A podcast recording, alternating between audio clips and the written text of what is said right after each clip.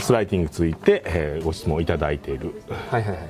ものについてえーちょっと質問があるので寺本に答えていただこうと思います。で質問の本なんですが、まあ、買取業者ですと,、えー、と買い取ったダイヤモンドを販売するためにセールスのライセールスライティングを使ってますと。でダイヤモンドのルースルースを販売している。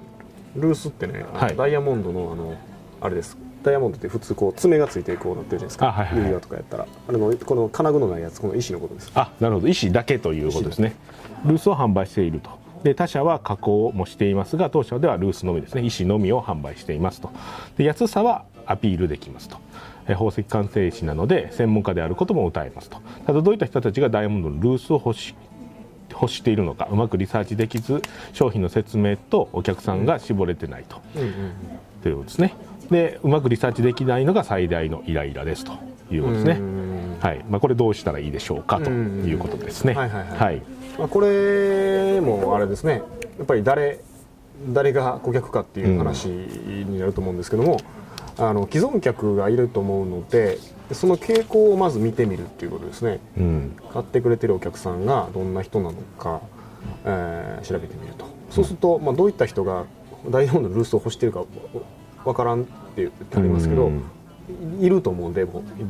そうですね。買ってる人が、うん。なのでそれが既存客ですよね、そうですね。うん。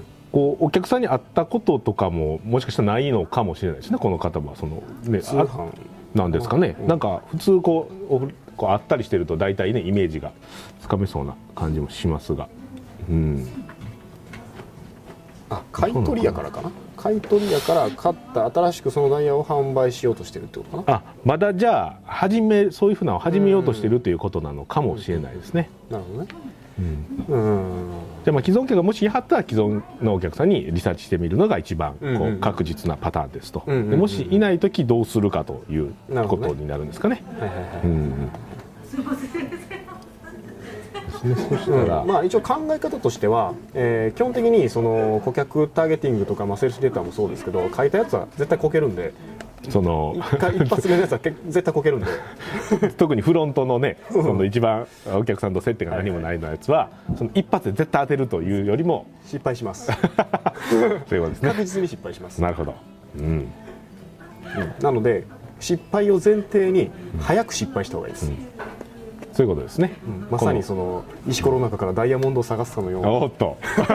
かけてきましたね。出てきましたよ。なるほど。でもどれがダイヤモンドかはテストしないとわからないからいっぱいこうこう用意してそのダイヤモンドがその中にあたあるからたおそらく。でそれを早く探すためにこれ石やなこれ石やなこれ石やなっていうのをちゃんと見極めてやるってことですよね。ですね。なのでダイヤモンドを頭の中でこれがダイヤモンドちゃうかってやるんじゃなくてもう早く帰ってしまって出してってやるということですね当たりをつけてささっとやると。可能性のあるところはね。でまああの全く見当がつかないっていうことはありえないと思いますこの人にとっては。うん。だって専門家ですもんね。そのねそのもともとこうあの安さはアピールできますっていうのもあるんですけど宝石鑑定士とかねその業界ではこそうやってはると思うので。業界にいるわけだから。はい。ね、買いそれは買い取り側なのか販売側なのかっんていう違いはあると思いますけど、そのね当たりはつけられるはずです、この辺かなこの辺かなこの辺かな。ということですね、で例えばこうねそういうふうなのをあの売ってる業者さんも、まあ、この方だけじゃないとしたら、その同じようなことをやっている商売をやってはる人が誰に売ってるのかっていうのをねなんとなくこそうそうそうそう。分かりそうな競合がね調査すればいいですよ、うん、少しそれでまずはね。だいぶね、はい、出てくると思いますしということですね。なので、まあ、そういうふうなところで、まあ、当たりをつけると、まあ、既存客の既存のお客さんを調べたりとか、まあ、競合がどういうふうにやってるのかというところで、まあ、当たりつけてもらってでいろいろこうパターン作ってもらって、素早く、うん。まあ、絶対失敗する。絶対失敗する。絶対失敗します。絶対失敗するので、まあ、ダイヤモンドを見つけるために早う失敗早う失敗してっていろいろいろいろやってで当たったらよっしゃって言ってそれをこう広げていくと。そうそうそう。いやっぱね考えてても絶対答え出ないからやってみて、ねうまくいくかいかないかそれしか答えがないわけなのでそうですね。僕も答え知らないし、うん。違う誰も知らないと思うんですよね。そうですね。うんマーケットしか答えは知らないわけだから、早くそれを答え合わせしに行かないといけないですね。そうですね。